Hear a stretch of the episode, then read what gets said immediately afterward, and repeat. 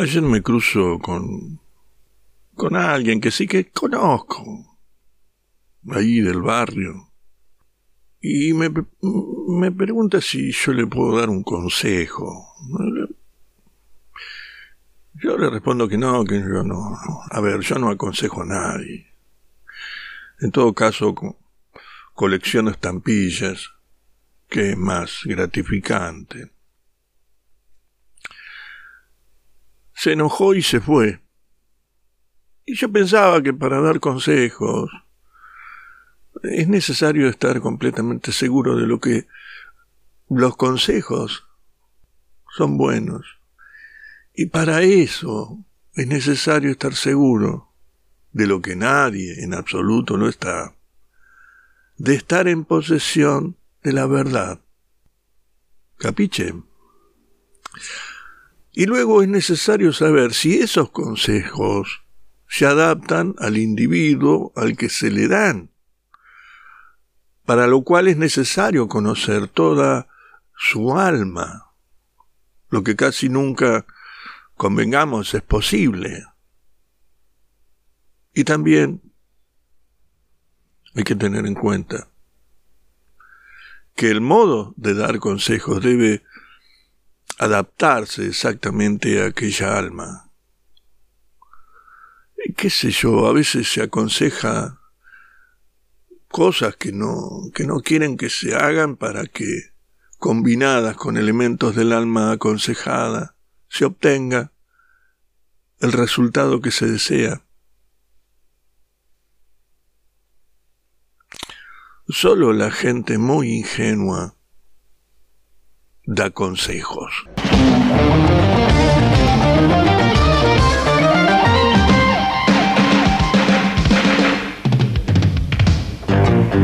Esto es La Puerta del Medio.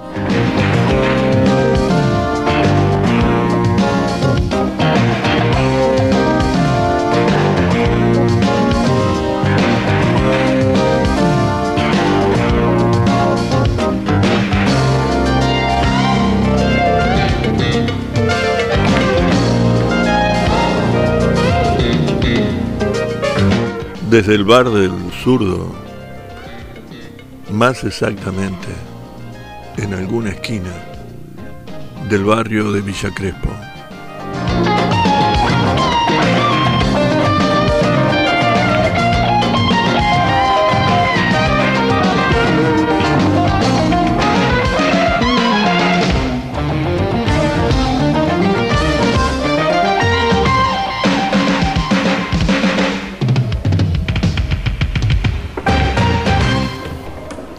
Hola amigos, acá desde el bar del zurdo, en algún lugar del barrio de Villa Crespo. Va música y volvemos.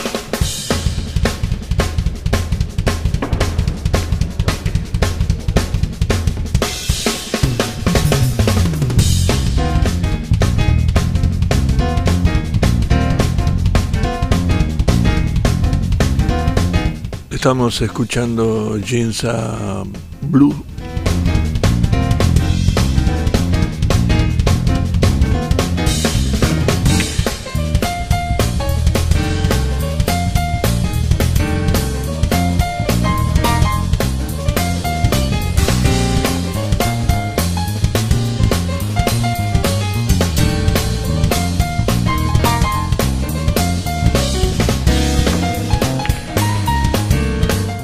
Es Senri Kagoguchi Trío.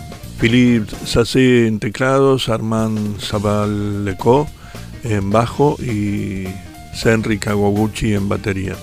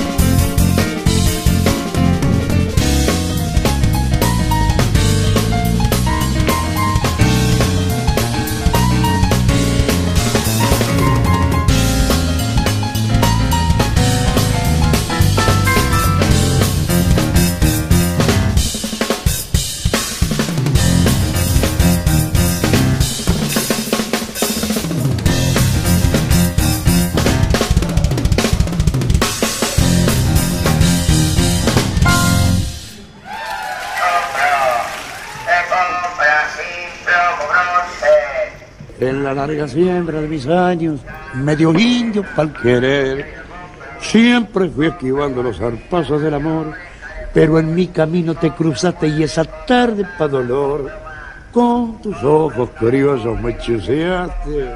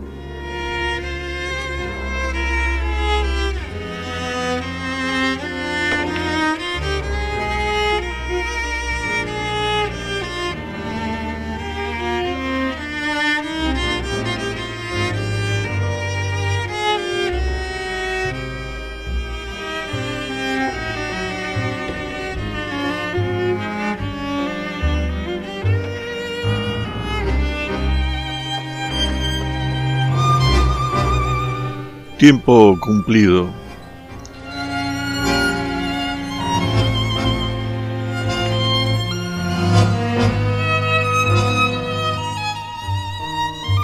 Néstor Marconi, Omar Valente y Héctor Console. 1975.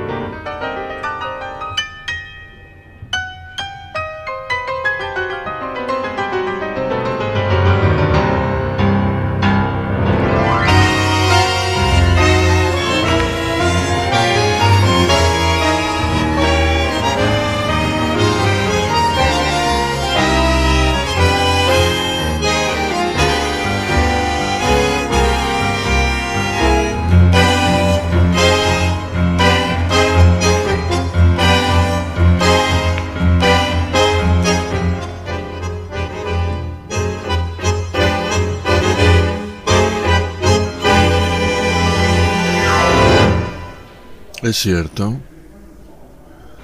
Siempre he sido nervioso, muy nervioso. Terriblemente nervioso, pero ¿por qué afirman ustedes que estoy loco? La enfermedad había agudizado mis sentidos en vez de destruirlos o embotarlos, y mi oído era el más agudo de todos. Oía todo lo que puede oírse en la tierra y en el cielo. Eh, muchas cosas oí en el infierno. ¿Cómo puedo estar loco entonces? A ver, escuchen.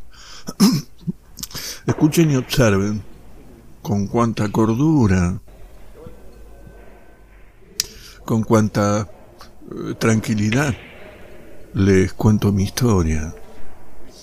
Me es imposible decir cómo aquella idea me entró en la cabeza por primera vez, pero una vez concebida me, me acosó noche y día. Yo no perseguía ningún propósito, tampoco estaba colérico. Quería mucho al viejo, sí. Jamás me, me había hecho nada malo. Jamás me insultó. Su dinero no me interesaba. Me parece que fue su ojo. Sí, sí, eso fue, sí. Tenía un ojo semejante al de un buitre, un ojo, un ojo celeste y velado por, por una tela. Ah, cada vez que lo, lo clavaba en mí se me, se me helaba la sangre y así poco a poco, muy gradualmente me fui decidiendo a matar al viejo y librarme de aquel ojo siempre. Presten atención ahora. Ustedes me toman por loco, pero los locos no saben nada. En cambio, si, si hubieran podido verme, si hubieran podido ver con qué habilidad procedí, con qué cuidado, con qué previsión, con qué eh, disimulo me puse a la obra. Jamás fui más amable con el viejo que, que la semana antes de matarlo. Todas las noches, hacia las doce, hacía yo girar el picaporte de su puerta y, y la abría. Oh, tan suavemente. Y entonces, cuando la abertura era lo bastante grande para pasar la cabeza, levantaba una, una linterna sorda, cerrada, completamente cerrada, de manera que no se, se viera ninguna luz y tras ella pasaba la cabeza. Entonces, ustedes se hubieran reído al ver cuando astutamente pasaba la cabeza. La movía así lentamente, muy, muy lentamente, a fin de no perturbar el sueño del viejo. Me llevaba una hora, sí, una hora entera introducir completamente la cabeza por la abertura de la puerta, hasta verlo tendido en su cama. ¿eh? ¿Es que un loco hubiera sido tan prudente como yo? Y entonces cuando tenía la cabeza completamente dentro del cuarto, abría la linterna cautelosamente. Oh, tan cautelosamente. Sí, sí. Cautelosamente iba abriendo la linterna, pues crujían las bisagras. La iba abriendo lo suficiente para que un solo rayo de, luz cayera sobre el ojo de buitre y esto lo hice durante siete largas noches, cada noche a las doce. Pero siempre encontré el ojo cerrado y por eso me era imposible cumplir mi obra porque no era el viejo quien me irritaba, sino el mal de ojo. Y por la mañana, apenas iniciado el día, entraba sin miedo en su habitación y, le hablaba resueltamente, llamándolo por su nombre con voz cordial y preguntándole cómo había pasado la noche. Ya ven ustedes que, que tendría que haber sido un viejo muy astuto para sospechar y todas las noches, justamente a las doce, iba yo a mirarlo mientras dormía. Al llegar la octava noche, procedí con mayor cautela que de costumbre al abrir la puerta. El minutero de un reloj se mueve con más rapidez de lo que se movía mi mano. Jamás antes de aquella noche había sentido el alcance de mis facultades, de mi sagacidad. Apenas lograba contener mi impresión de triunfo. Pensar que estaba ahí abriendo poco a poco la puerta y que él ni siquiera soñaba con mis secretas intenciones o pensamientos. Me reí entre dientes ante esta idea. Y quizá me oyó. Porque lo sentí moverse repentinamente en la cama. Como como si se sobresaltara. Ustedes pensarán que me eché hacia atrás, pero no. Su cuarto estaba tan negro como... como... tan negro como... ya que el viejo cerraba completamente las persianas por miedo a los ladrones. Yo sabía que... que le era imposible distinguir la abertura de la puerta y y seguía empujando suavemente, suavemente. Había ya pasado la cabeza y me disponía a abrir la linterna cuando mi pulgar resbaló en el cierre metálico y el viejo se enderechó en el lecho gritando. ¿Quién está ahí?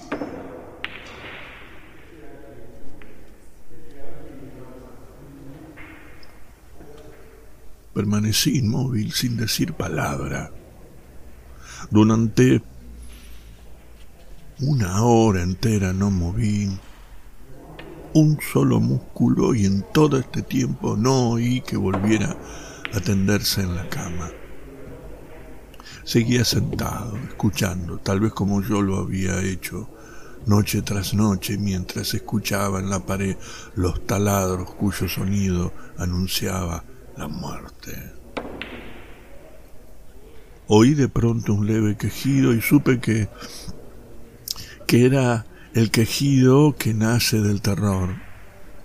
No expresaba dolor o pena. Oh, no, no, no, no y no. Era el ahogado sonido que brota del fondo del alma cuando el espanto lo sobrecoge. Bien conocía yo ese sonido. Muchas noches, justamente a las doce, cuando el mundo entero dormía, surgió de mi pecho, ahondando con su espantoso eco, los terrores que me, que me enloquecían. Repito que lo... repito que lo conocía bien.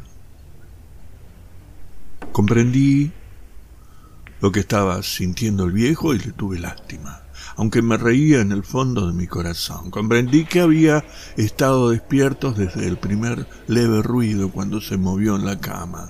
Había tratado de decirse que aquel ruido no era nada, pero sin conseguirlo. Pensaba, no, no, no es más que el viento en la chimenea o un grillo que chirrió una sola vez. Sí, sí, sí, sí. Había tratado de darse ánimo con esas suposiciones, pero todo era en vano todo era en vano, porque la muerte se había aproximado a él, ¿eh? deslizándose furtiva y envolvía a su víctima, y la fúnebre influencia de aquella sombra imperceptible era la que lo movía a sentir, aunque no podía verla ni oírla, a sentir la presencia de mi cabeza dentro de la habitación. Después de haber esperado largo tiempo, con toda paciencia, sí, sin oír que volviera a acostarse, resolví abrir una pequeña, una pequeñísima ranura en la linterna. Así lo hice.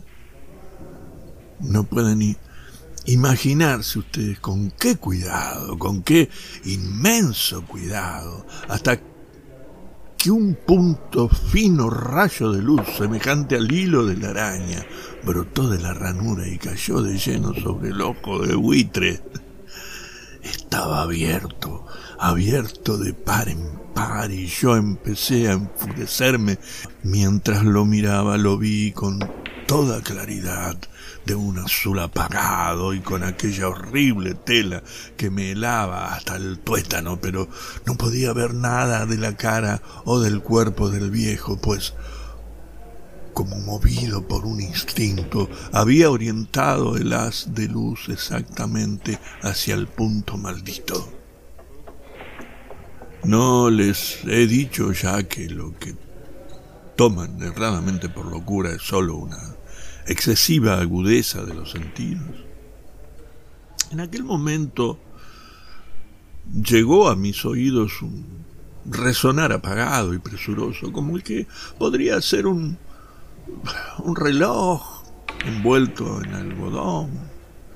Aquel sonido también me era familiar, era el latir del corazón del viejo. Sí, aumentó aún más mi furia, tal como el reloblar de un tambor estimula el coraje de un soldado. Pero incluso entonces me contuve y seguí callado, apenas si respiraba, sostenía la linterna de modo que no se moviera, tratando de mantener con toda la firmeza posible el haz de luz sobre el ojo. Entre tanto, entre tanto, el infernal latir del corazón iba en aumento. Se hacía cada vez más rápido, cada vez más fuerte, momento a momento. ¿Me entiende? El espanto del viejo tenía que ser terrible. Cada vez más fuerte, cada vez más fuerte y más fuerte. ¿Me siguen ustedes con, con atención? Les he dicho que soy nervioso. Sí, lo soy. Y ahora a medianoche, en el terrible silencio de aquella antigua casa, un resonar tan extraño como aquel me llenó de horror incontrolable. Sin embargo, me contuve todavía algunos minutos y permanecí inmóvil pero el latido crecía cada vez más fuerte y más fuerte y más fuerte y me pareció que aquel corazón iba a estallar y una nueva ansiedad se apoderó de mí. Algún vecino podía escuchar aquel sonido. ¿Entienden? La hora del viejo había sonado.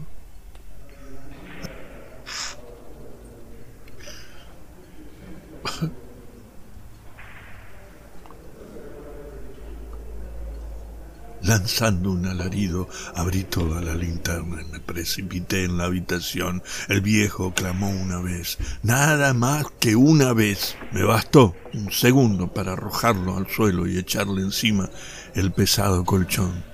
Sonreí alegremente al ver lo fácil que me había resultado todo. Pero durante varios minutos el corazón siguió latiendo con un sonido ahogado. Claro que no me preocupaba, pues nadie podría escucharlo a través de las paredes. Cesó por fin. Cesó de latir. El viejo había muerto. Levanté el colchón y examiné el cadáver. Sí, estaba muerto, completamente muerto. Apoyé la mano sobre el corazón y la, y la mantuve así largo tiempo. No, no se sentía el menor latido. No. No. El viejo estaba muerto. Y su ojo, su ojo no volvería a molestarme.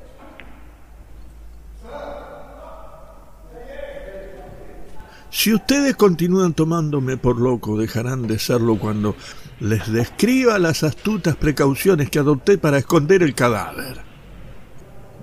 La noche avanzaba mientras yo cumplía mi trabajo con rapidez, pero en silencio, en silencio.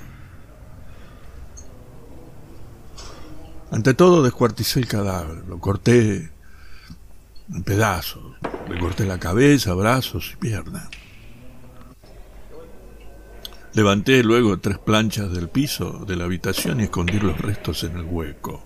Volví a colocar los tablones con, con tanta habilidad que ningún ojo humano, ni siquiera el suyo, hubiera podido advertir la menor diferencia. No había nada que lavar, ninguna mancha, ningún rastro de sangre. Yo era demasiado precavido para eso. Una cuba había recogido todo.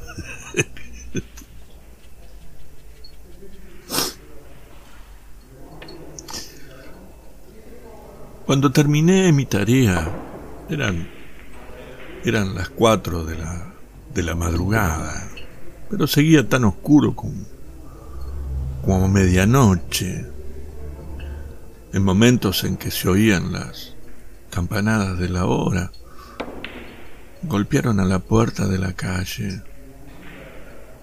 Acudí a abrir con toda tranquilidad, pues, ¿qué podía temer ahora?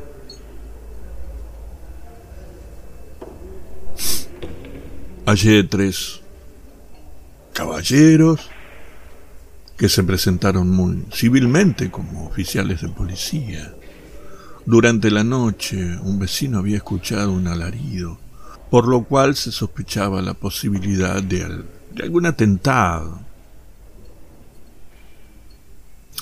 Al recibir este informe en el puesto policial, habían comisionado a los tres agentes para, para que registraran el lugar. Sonreí. Pues, ¿qué tenía que temer? Di la bienvenida a los oficiales y, les expliqué que yo había lanzado aquel grito durante una pesadilla. Les hice saber que el viejo se había ausentado a la campiña. Llevé a los visitantes a recorrer la casa y los invité a que revisaran, a que revisaran bien.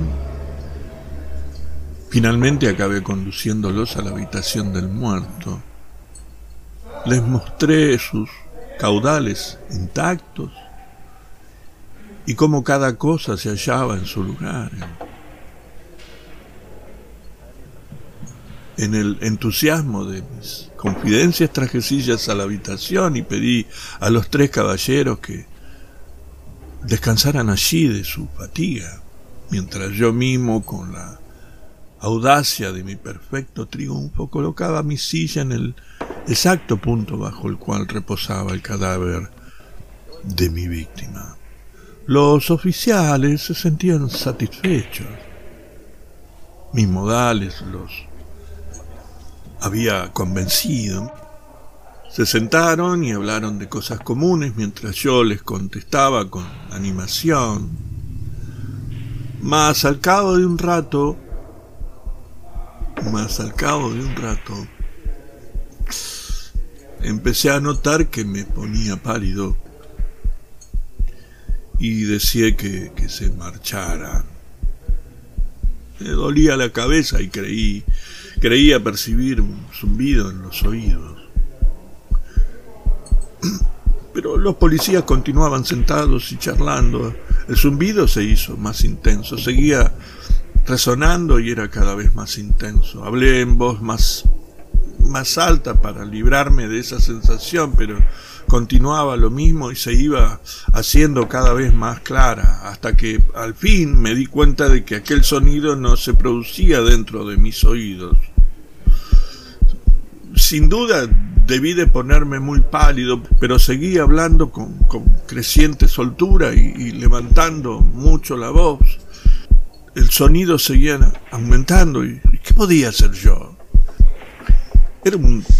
A ver, eh, era un resonar apagado y presuroso, un sonido como el que podría hacer un reloj envuelto en algodón. Yo jadeaba, jadeaba de recobrar el aliento. Y sin embargo, los policías no habían oído nada. Hablé con mayor rapidez, con vehemencia, pero el sonido crecía continuamente y me puse en pie y discutí sobre insignificancias en voz alta y con violentas gesticulaciones. Pero el sonido crecía continuamente. ¿Por qué no se iban? Anduve de un lado a otro a grandes pasos como si las observaciones de aquellos hombres me enfurecieran, pero el sonido crecía continuamente. Dios.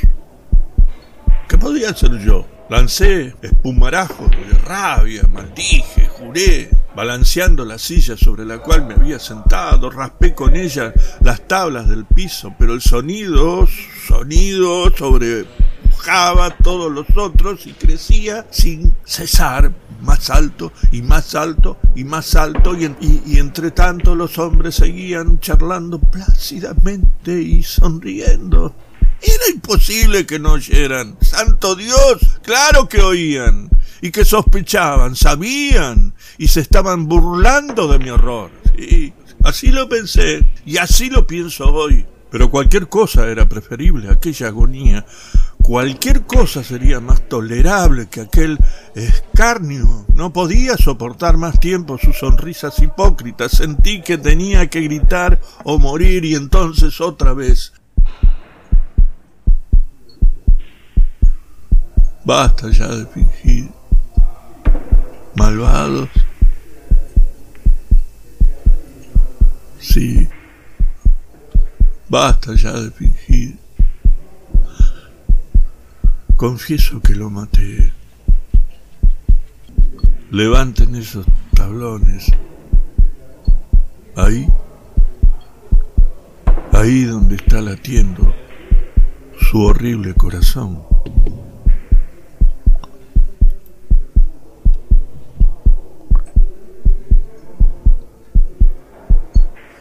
El corazón del ator.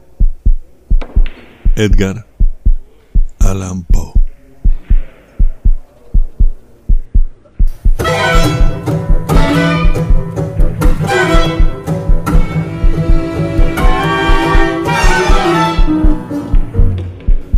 La rifa.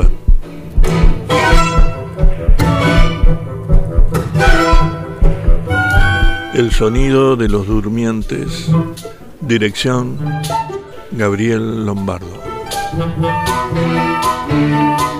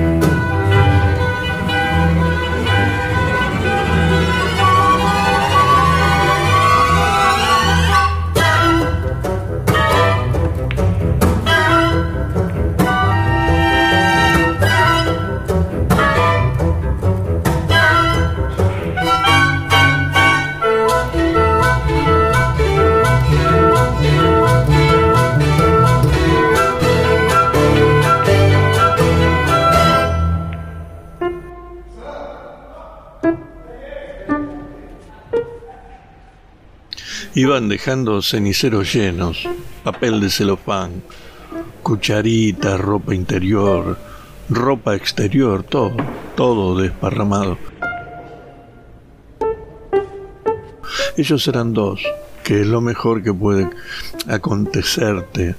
No me digas que no, somos dos y nos conocemos, pero esto vino después.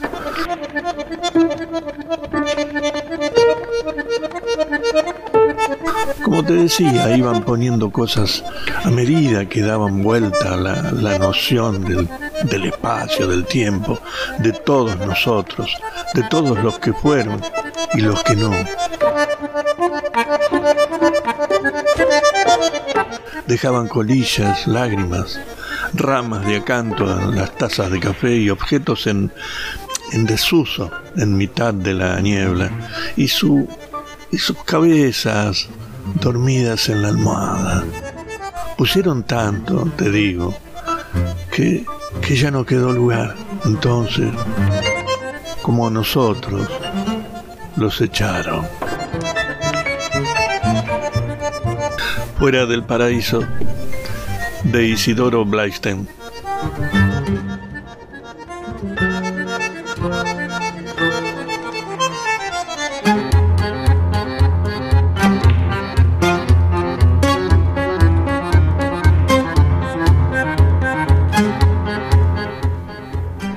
Tanguera, Diego Gisi Quinteto.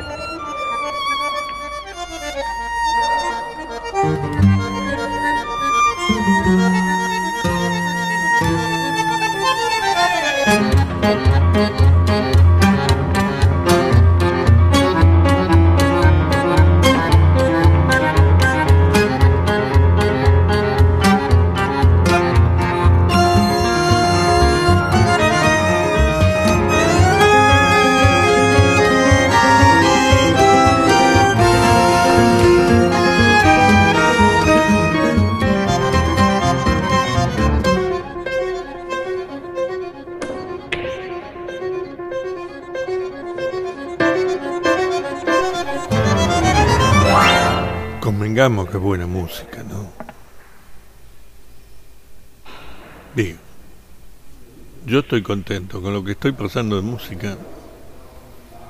Estoy pipí cucú. Lo estamos pasando desde acá.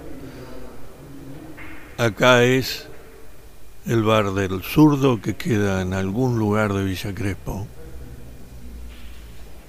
Esto se llama la puerta del medio. Y continuamos así. años, medio indio pa'l querer. Siempre fui esquivando los zarpazos del amor, pero en mi camino te cruzaste y esa tarde pa' dolor, con tus ojos curiosos me chuseaste.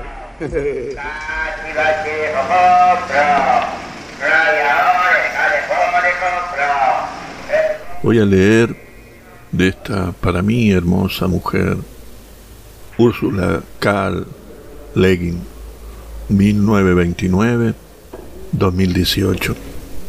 Voy a leer un fragmento de Perros, Gatos y Bailarines, algunas ideas sobre la belleza, del libro contar, es escuchar.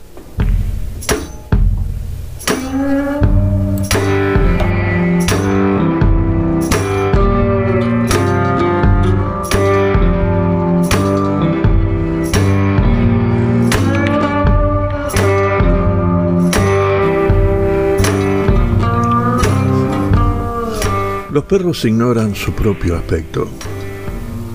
Ni siquiera saben qué tamaño tienen.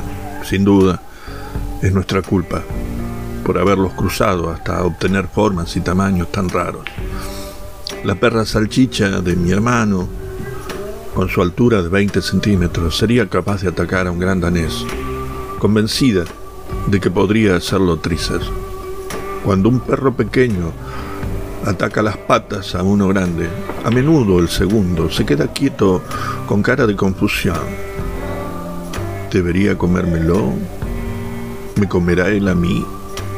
Yo soy más grande, ¿no? Pero después viene un gran danés e intenta sentarse en tu regazo y te aplasta bajo la impresión de que de que es un pequinés. Mis hijos salían corriendo al ver a, un simpático lebrer escocés llamado Teddy, porque Teddy se alegraba tanto de verlos que sacudía su cola de látigo con tanta fuerza que los tiraba al suelo. Los perros no se dan cuenta cuando ponen las patas en, en la tarta. No saben dónde empiezan y terminan. Sin embargo, los gatos saben exactamente dónde empiezan y termina. Cuando salen lentamente por la puerta que les sostienes abierta y hacen una pausa dejando la cola unos pocos centímetros dentro, lo saben.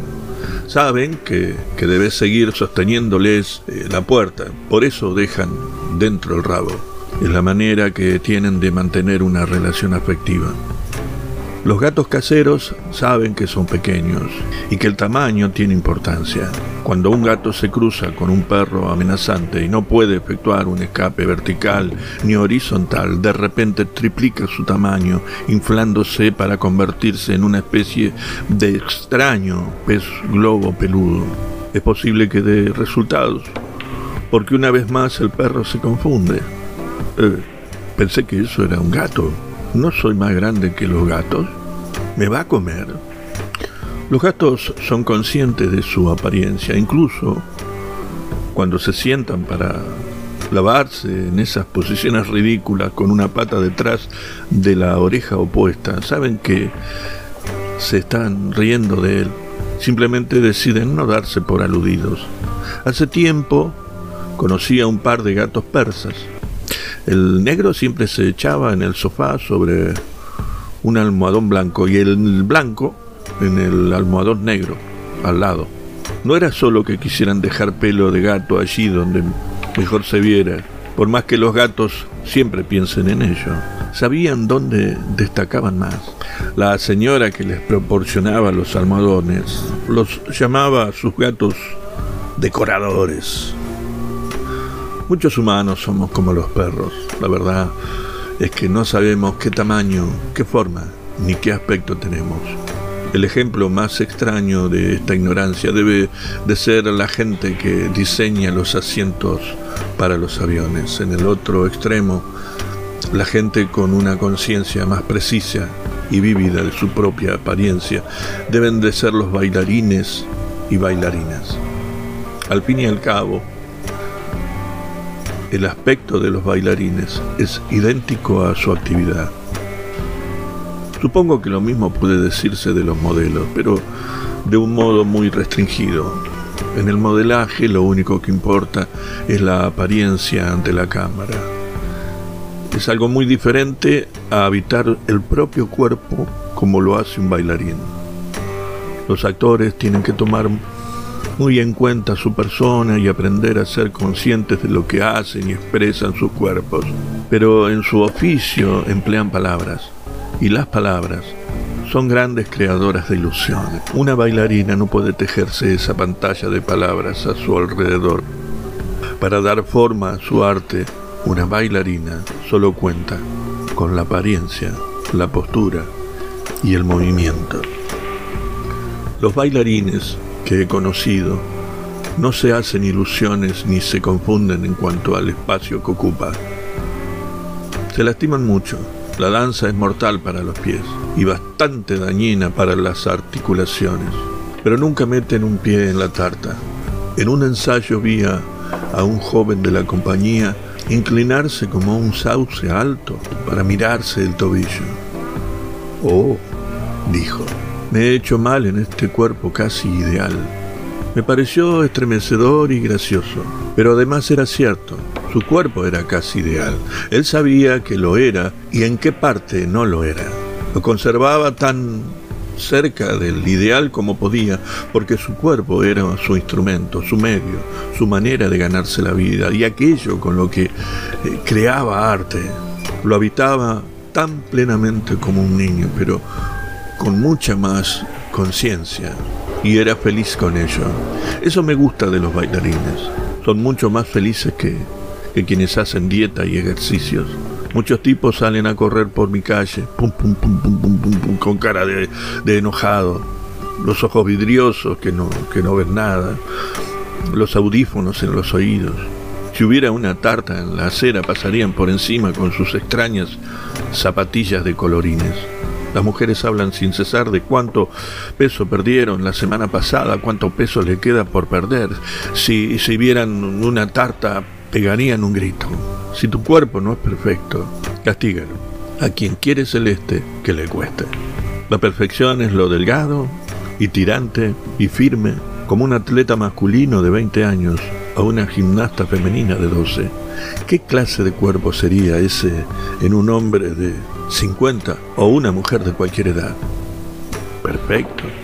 ¿Qué perfecto? Un gato negro en un almohadón blanco, un gato blanco en uno negro, una mujer blanda y tostada con, con un vestido estampado.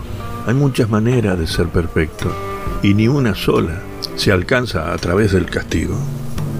Todas las culturas tienen un ideal de belleza humana, en especial de belleza femenina. Es increíble lo severos que son algunos de ellos.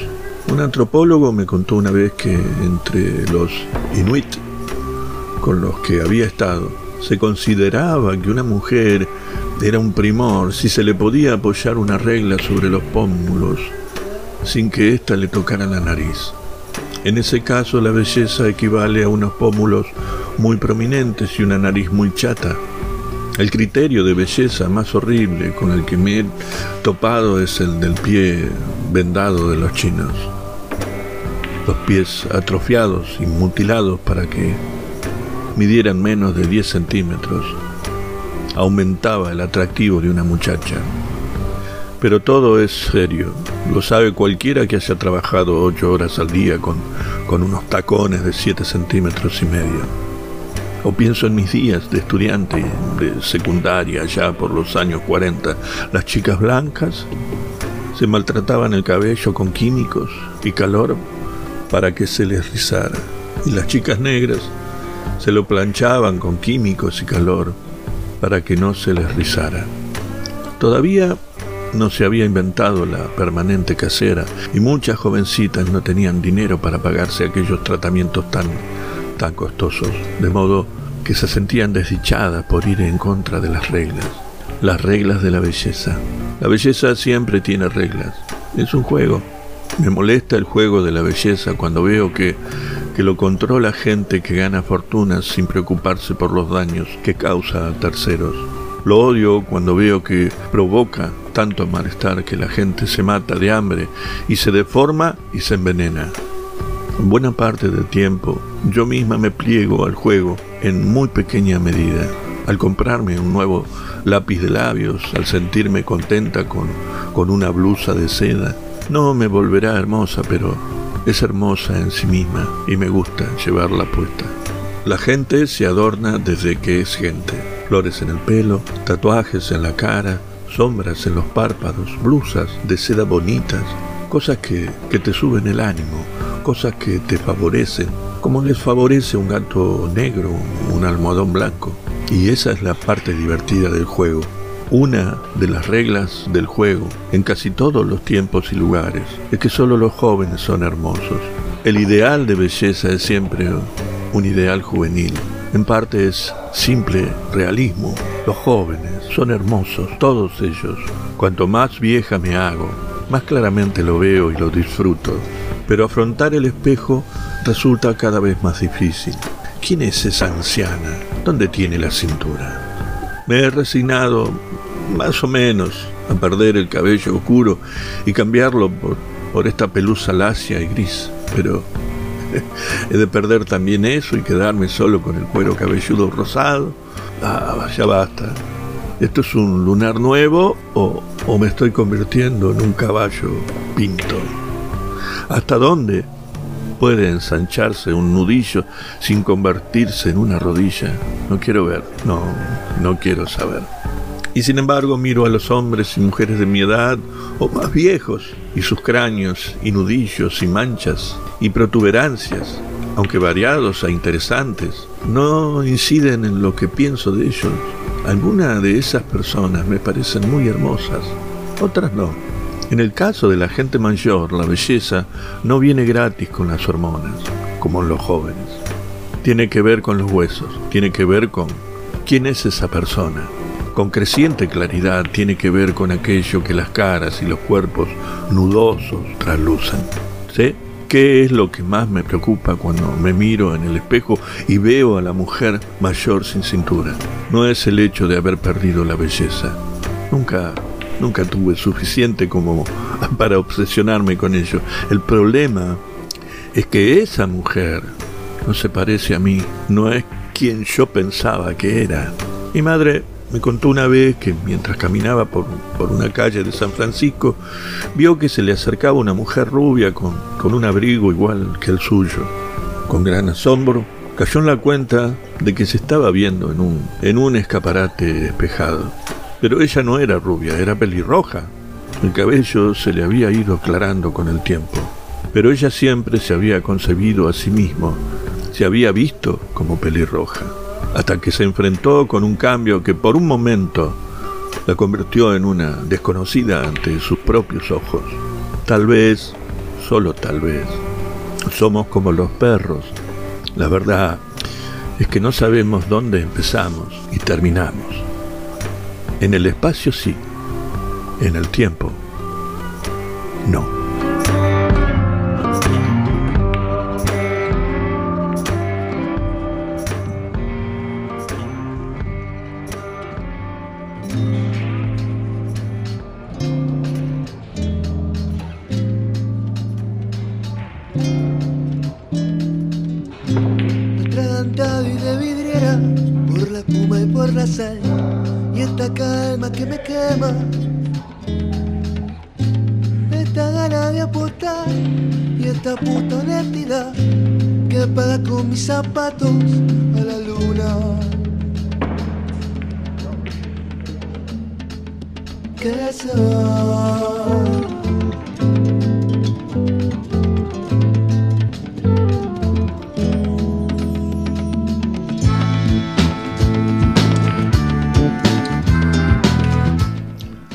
suerte.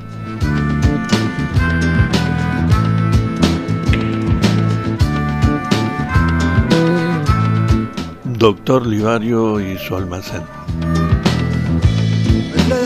Y de vidriera, por la espuma y por la sal, yo ya no sé, no alcanzo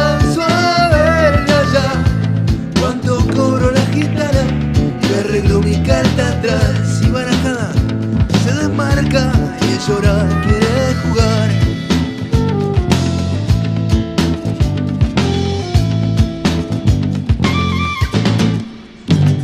La suerte es una dama caprichosa, solo hay que tratarla bien. Recibe el desayuno, entre otras cosas.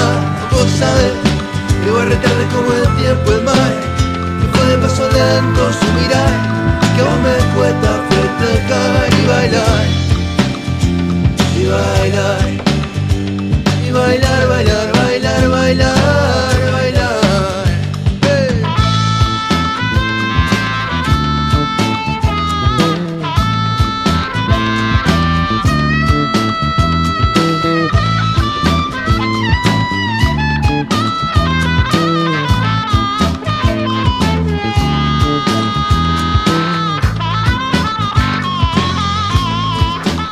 Esto fue La Puerta del Medio desde el bar del zurdo en alguna esquina del barrio de Villa Crespo. Será hasta la próxima. Me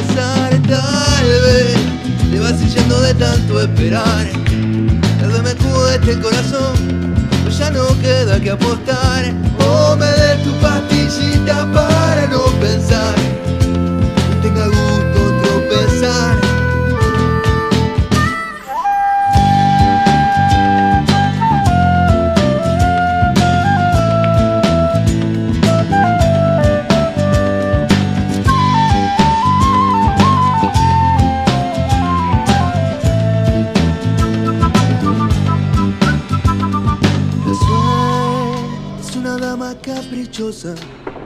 Solo hay que tratarla bien y hacerle el desayuno entre otras cosas.